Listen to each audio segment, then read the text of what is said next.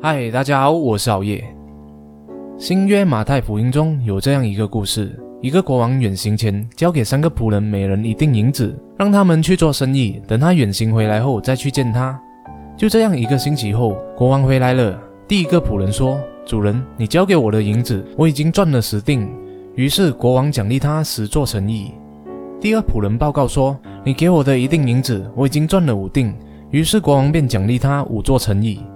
第三个仆人报告说：“主人，你给我的一锭银子，我一直包在手巾里存着，因为我害怕丢失，一直没有拿出来。”于是国王命令将第三个仆人的一锭银子也赏给第一个仆人，并且说：“凡是少的，就连他所有的也夺过来；凡是多的，还要给他，叫他多多益善。”这就是心理学当中的马太效应。其实，在我们生活当中，也有许多马太效应的例子。朋友多的人会借助频繁的交往得到更多的朋友，缺少朋友的人会一直孤独下去。名人与未出名者干同样的成绩，前者往往得到上级表扬，记者采访、求教者和访问者接踵而至。金钱方面更是如此，富人们越来钱越多，别墅美女配跑车；穷人则越省钱越少，勉勉强强够温饱。由于富者通常会享受到更好的教育和发展机会。而穷者则由于经济原因比富者更缺乏发展机遇，这也会导致富者越富、穷者越穷的马太效应。发达地区和缺发达地区之间的发展，也常常出现发展趋势的马太效应。落后地区的人才会流向发达地区，资源会廉价流向发达地区，制度上也通常不如发达地区合理，于是循环往复，地区差异会越来越大。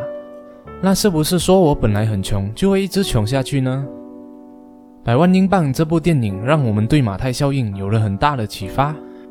故事描述一对生于富豪之家的两兄弟，从银行取出面额一百万英镑的钞票，想以此验证一个穷人拿到这张巨额钞票的结局。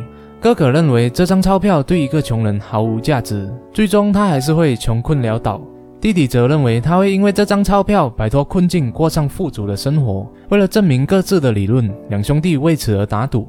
于是，他们将这张钞票留给一个穷困潦倒的美国小伙子亨利·亚当斯，并和他有了一个约定：在一个月的时间里，亚当可以任意使用这一百万的钞票，但一个月后，他必须把钞票原样不动地还给富豪。说到底，这张钞票不过是一个符号而已。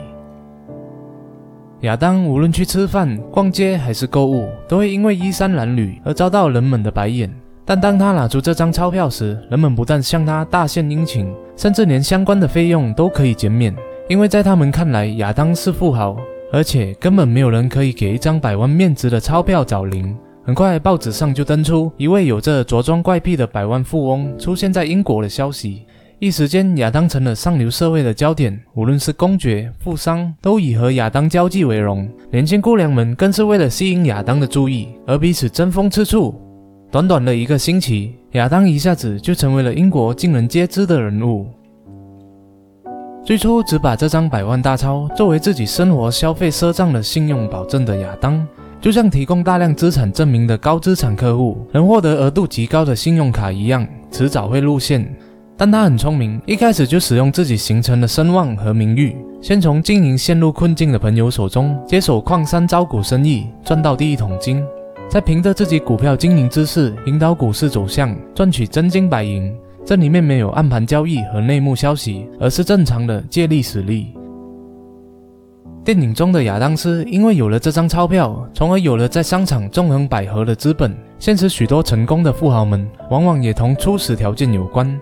于是，许多人在困境中就会怨天尤人，觉得自己的失败是由于没有贵人相助，缺乏起步资金。但是仔细思考一下电影的安排，其实还有一些很有意思的细节。作者马克·吐温给亚当在百万英镑中安排了一个背景，他是一个熟练的操盘手。在遇到了富豪兄弟时，亚当是这样介绍自己的：“我正给三藩市的一个矿业经纪人打工，把证券交易所的门槛摸得清清楚楚。我是资深混世界，除了自己的聪明才智和一身清白，再也没有什么可以依靠了。如果没有这一背景，我们很难想象。”假定是一个没有任何证券和金融知识的流浪汉，即使给了他这张钞票，他又能用这张钞票来干什么？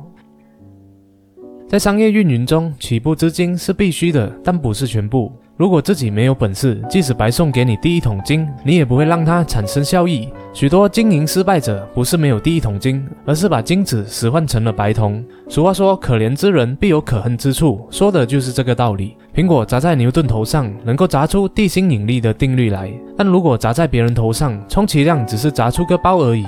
所以说，机遇固然重要，但机遇来临前做好了准备更加重要。在机会出现前，为自己打好了基础，正是我们目前要做的事情。因为大多数人都不具有足以变强的毅力，马太效应就变成了逃避现实、拒绝努力的借口。马太效应也告诉我们，作为弱者想要逆袭，就不要整天抱怨眼红强者，更应该多学习和效仿他们的成功经验。